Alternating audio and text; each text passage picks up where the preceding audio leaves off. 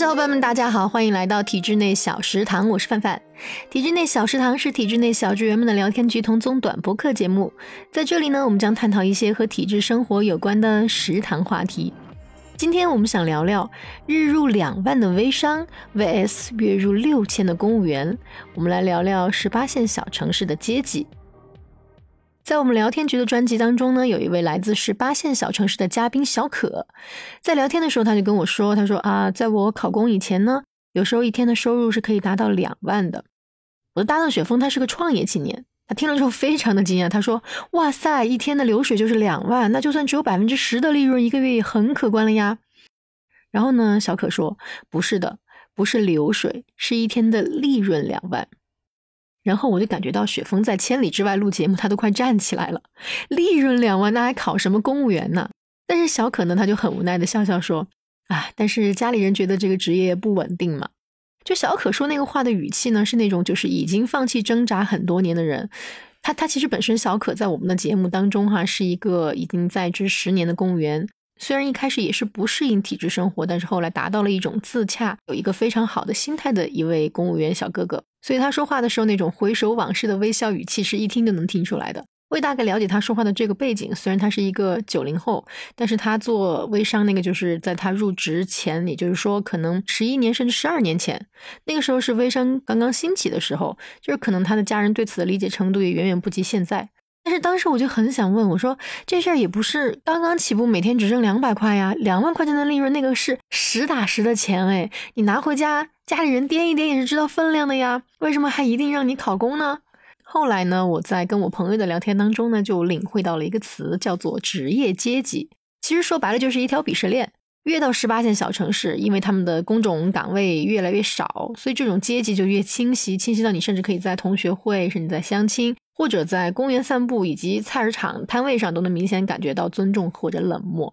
因为小城市它是一个熟人社会，你出门买个菜，你可能需要从你的邻居开始，分别和某同事、然后某前同事、然后某远房亲戚或者某小学同学，通通打一遍招呼。要是运气好的话，你还能碰上一位三代血亲，然后约一下，要不要明天一起吃个饭呢？而且可能他们都知道你最近工作顺不顺利，家庭和不和睦，甚至你孩子班级考试考差了，你昨晚是不是在家训孩子了？但是呢，在我们稍微大一点的城市，就是只要你不想去分享，即使跟你住在楼上楼下，甚至有可能开门都能看见你家部分客厅的邻居，都不会知道你是一个月入三千的打工人，还是一个日入两万的微商。当然，前提是你足够低调的话，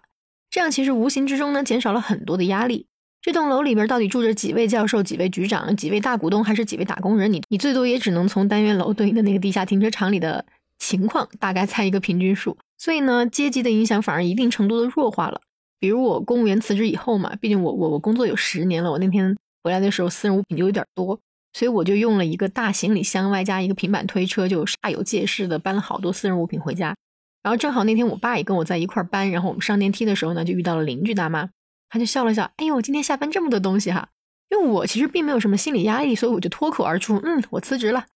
那我看了一眼我爸，我马上就想笑。我觉得我要是应该把那句话改成。啊，这些都是单位发的，可能我爸会比较好受一点。虽然我爸妈他们都非常支持我辞职，但是我能够感觉到那种阶级在他们基因当中的影响，因为他们曾经跟我说过啊，辞职就辞职嘛，不要到处张扬，搞得亲戚都知道你辞职了，那不好。哎，我心想，这有什么不好呢？辞职是个很丢人的事儿吗？并不是啊。但但但我还是换了个方向去劝我妈，我说妈，你要是看着万一我们家各路的亲戚朋友同学哈，他们正好有适合我的工作，你在这儿藏着掖着，那不是错过很好的机会了吗？咱们还是该说就说哈。但是呢，我知道这种在楼道里遇见邻居的那种感受，可能真的和十八线小城市一出门连续三个菜市场摊位都在问你女儿是不是没有工作了呀的感受是一样的。而且可能在他们眼中，人的阶级会像打游戏一样随时调整，不进则退。比如你的一位菜市场阿姨，本来觉得自己的阶级也不是很高啊，但是跟整天蹲在家里的你相比，都不知道你什么职业的，那可能还是会有一定的优越感。所以想到这里呢，我很能理解小可为什么最后放弃掉了他的微商，他的压力来自哪里？就是也许小可自己可能觉得没什么，但是他必须要考虑他妈妈从出门坐电梯开始到买完菜回家，如果能告诉别人我的儿子是公务员。